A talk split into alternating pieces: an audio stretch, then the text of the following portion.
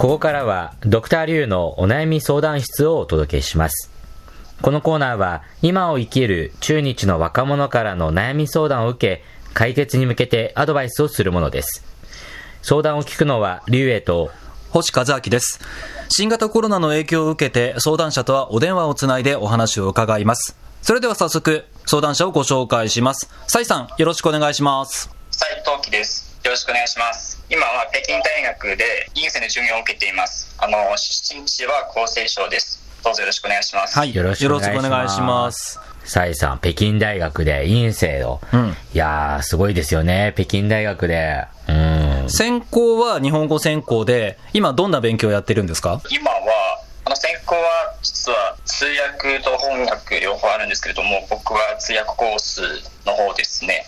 今主に通訳の授業を受けています。あの、翻訳のことも好きなので、授業を取らずに傍聴という形であの受けています。あ、単位にはならないけれども聞いているってことですね。日本の通訳、ですね翻訳、すごいですね。あの、学校ではどういうような授業の内容があるんですか？主に逐次通訳の授業を受けていましたが、あの今学期からは同時通訳の授業を受けます。でそもそも、大学でも日本語を勉強されてたんですか？その学部生の時に。はい、そうですね。あの学部生の時はビジネス日本語っていう専攻でした。学部生から日本語を勉強してきました。で、その後に通訳、翻訳に興味があって、まあ、試験を受けて、大学院に進もうと、まあ、決めたということでしょうか。実は学部生の時はまだこういう計画はなかったんですけれども、はい。実は私2015年に学部生を卒業して、あの一旦就職しました。おー。で就職して2年半くらいの時にやはり通訳のことが好きだなと思って仕事を辞めて試験を受けましたうーん。仕事をしていた時は日本語を使う機会は多かったんですか？本社に採用されて中国に派遣されたという形なのでええ。仕事場は主に中国なので日本語を使う場合は大体社内のコミュニケーションの時が多いですね。はい。お客さんとの打ち合わせとかは基本的にええ。中国語になっています。あー。日本の会社だけれども、基本的にはまあ中国での仕事なので、中国語がメイン。で、その中で、どうしてもっと通訳やってみたいなと思うようになったんですか？きっかけとしては会社の中で月に1回あの定例会議がありましたはい。で非常に偶然なんですけれどもその時通訳の担当が病気でなんか出席できなかったですがはい。で上司が「さやさんあんたやってくれないか?」って言われて。やってみましたが、はい、そこからあこの仕事好きだなと思って試験を受けてもっと勉強しようじゃないかという感じがありました。あの、どういうところが好きですか？通訳の。非常にやりがいがあってまた頼られている感じが強くてそういうところが好きですね。通訳っていうのはその場の一番日本語と中国語の上手い人なので全員のコミュニケーションを取らなきゃいけないんですね。はいなんか架け橋みたいな感じです。はいそこにやりがいとね楽しさを覚えて、仕事を辞めて、まあ、そして今の大学を、まあ、受験して受けたっていうことですね。はいそうですで、実際にどうですか？学校に通い始めて、授業とかを受けて、自分がやろうとしていること、学ぼうとしていることっていうのは、今大学でやれてますか？はい、大学ではやれていますけれども、あんまりこう外でやれる機会があまりありませんね。まあ、うん機会がないというか、今のじ自分の実力がまだまだついていない状態ですね。うん。まあ、自分の実力が十分ではないです。うんはい。実践の場が少ないっていうのは確かにあるかもしれないですよね。で、今、勉強をやってますけども、今、大学院の2年生ということで、まあ、就職に向けても動いてると思うんですけども、今、どういうことをやりたいとか、どんなことをやってるんですか？やりたいこととしては、あの、学校でだとは、外交部で国際関係の仕事をしたいと思っていますが、う。うんん。それをするために、あ国家公務員試験を受けなきゃいけないんですね。そうですね。この試験の表層率が非常に高いです。ねうん高いしねまあ、外務省ですから、ん難しいですよね。難しいですね。うんまあ、それもやはり、サイさんが仕事の中で経験したその通訳の楽しさっていうのを、まあ、外交部の中でも、えー引き続き、やりがいを見つけていきたいっていう、そういう思いでしょうか？はい、そうですね。できるだけそういう仕事をしたいです。うん。はい。うんなるほど。さっきの話の中で、通訳は、例えば日本語と中国語だったら、架け橋みたいな存在って言ってましたけども、外交部にもやっぱりそういうところを感じているんですよね。はい、そうですね。なんか外交部としては、そもそもこういう国家間の架け橋みたいな存在ですから、この部分は合っていると思います。なるほど。はい。ということで、えーでは今日はどんなお悩みでしょうか？実は、先ほども少し話しましたが、もうすぐ通訳の授業が始まるのに、今インターンしています。インターンの仕事が非常に忙しくて、全然通訳の練習時間がありません。で、授業が始まって、ついていけるかどうかが心配です。なるほど。え、今インターンって週どのぐらいやってるんですか？今、まだ夏休みなんですけれども、夏休みの時はだいたい正社員とほぼ変わりはありません。うん。週6日ぐらいやっています。あの、私の予想より1日多かったそうで。ですすね。週6日が今普通なんですね。はい。で、週6日で、時間は何時から何時までが基本で働いてるんですか？えーっと、インターネット関係の会社なので、あんまりこう、何時から始まって、何時から終わるっていうルールがありません。うん。ただ、与えられた仕事は絶対あの終わらなきゃいけない。終わなるほど終わそうですね。完成しなきゃいけない。だから、こう、プロジェクトを終わらせるために自分の時間をどうやって使うかということですね。はい、そうですね。え、でも平均的に何時に出社して何時に終わるとかってありますか？えー僕としてはだいたい10時ぐらいに出社。会社を出た後はだいたい夜の11時半ぐらいになります。ほとんど12時間ぐらい働いてるじゃないですか。はい。そうですね。うん。すごいですね。それちょっと、インターンとしては、まあ、かなりり頑張ってるし、きつい方ですけども、その中だと、やはり新しく始まる同時通訳の授業もうん、どうやって準備しようかなとは不安になりますよね。そうですね。結構不安です。え実際に学校が、ほら、今夏休みだからっていうお話がありましたが、学校が始まってからはい、インターンの回数っていうのはどういう風になるんですか？これも先週上司と相談しましたが、多分週に、えー、と3日か2日くらいになると思います。なるほど。え、授業の方は忙しいですか？そうですね。あの、授業としてはそれほど数が多くわけではありませんが、あの、授業前の準備とか宿題をする時間とかはい。が結構うんたくさんの時間をかけなきゃいけないです。なるほど。まあ、あとね、就活もありますしね。いろいろと時間は必要ですよね。はい。まあ、一生懸命やってるからこその、このお悩みだとは思いますよ。だから要するにバランスを取るのが難しいっていうことですもんね。そうですね。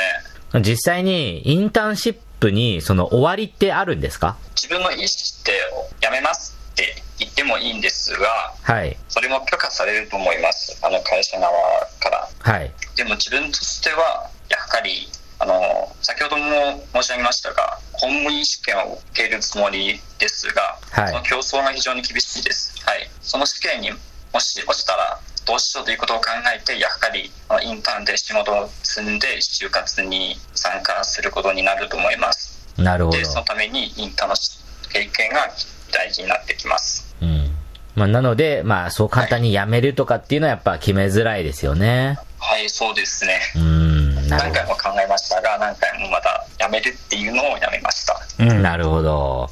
いや、確かに難しいですね。はい。それでは後半部分で、えー解決方法を考えてみたいと思います。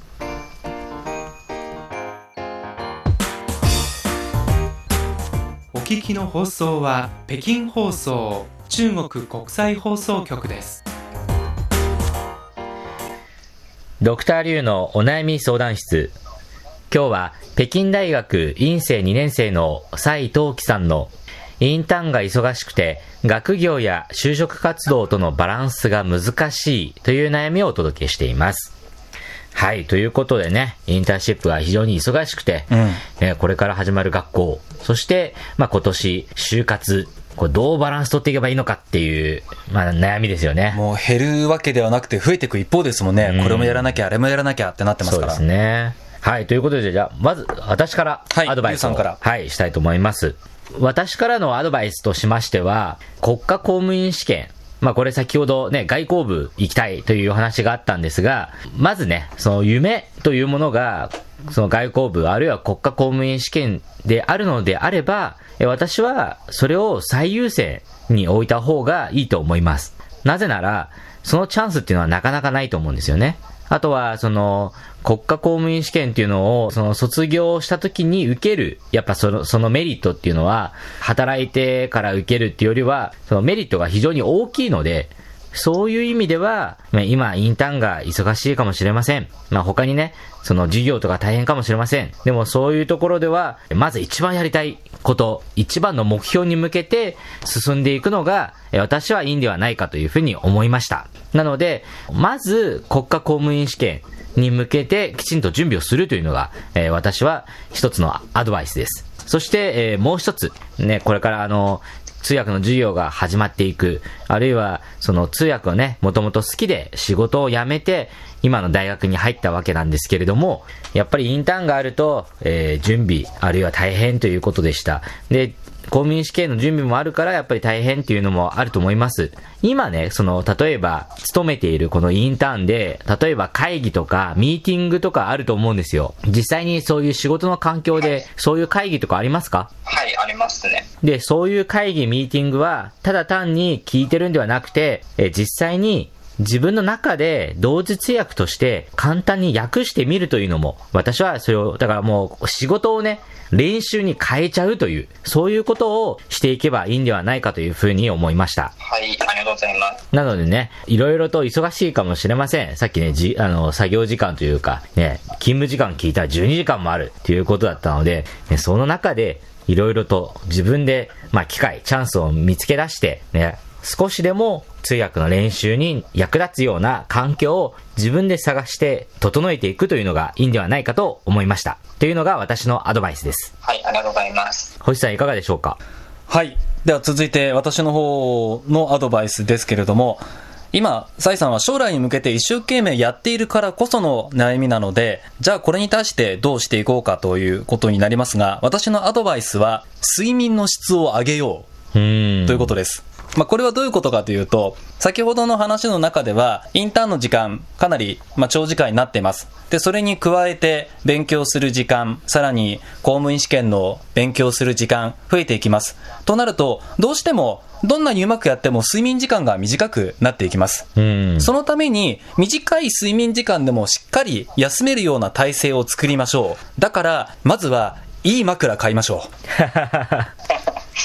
いい枕を買って、睡眠の質を良くする。で、そして寝る時のために栄養のバランスを取る食事をするとか、体に気をつけるっていうことをしていくと、睡眠の質が上がってくるから、短い時間でも集中して寝て体の疲れが取れるのかなと思います。で、それに、どうしても睡眠時間が短くなるときというのはあると思うんですよ。うん、そのみんなの中でも。まあ私はもしかしたらもう時代の流れに合わないかもしれないけども、若い時の苦労は買ってでもしろっていうのは私はそう思ってて、やっぱりどこかでぐっと頑張る瞬間も必要になってくると思いますし、意味のある回り道だと思っているので、まあ、だからこそ今この段階では大変だと思いますけれども、その分、休める時には集中して休む、そんな環境を整えられるようにすればいいのではないかななと思いますので、睡眠の質を上げる、じゃあまずはいい枕を買いましょう。そして、サイさんこれだけいろいろやっているので、私はきっと卒業後、給料いいと思います。高い給料もらえると思いますので、今の段階でもう自分のために投資して、自分の体のために使えるお金の使い方をするといいのかなと思います。はい、ありがとうございます。はい、さえさんいかがでしょうか？あそうですね。まずはいい枕を買いましょう。確かにあのインターンではあの例えば翌日会議がある場合にその前の夜は確かに睡眠の質が悪いですね。多分いい枕を買うと改善できると思います。でまたあの劉先生の指摘された通り多分今までインターンやってきてやっている途中に目標意識が薄くなったかもしれません。これからしっかりあの優先すべきことを考えてあの仕事のやり方、まあ、働き方改革をしましょうと思っています。まあぜひね、今、サイさんが勤めてるインターネット企業、まあ IT 企業っていうところはね、あの、勤務時間が自由な分、やっぱりね、作業効率とか、いろいろね、うん、作業の量も多くなってますし、ね、サイさんのようにこんなね、あの、一流校でね、通訳の授業を、まあ、受けてるような、ね、学生とかはもっと、その、もちろん、その仕事の能力も高いので、非常にね、職場からも期待はされているというふうに思うので、やっぱりどうしてもその分ね、仕事が大変になるっていうのはね、まあわか、まあ非常にわかりますよね。なので、もうぜひね、これからね、卒業に向けて、まあ就活に向けて、まあいろいろとバランスを取りながら、そして体調面でも、えー気を使いながら、ぜひ頑張ってほしいと思います。はい、ありがとうございます。ドクターリュウのお悩み相談室。今日は北京大学院生2年生の蔡東樹さんのインターンが忙しくて学業や就職活動とのバランスが難しいという悩みをお送りしました。それではまた次回。再。见。再见。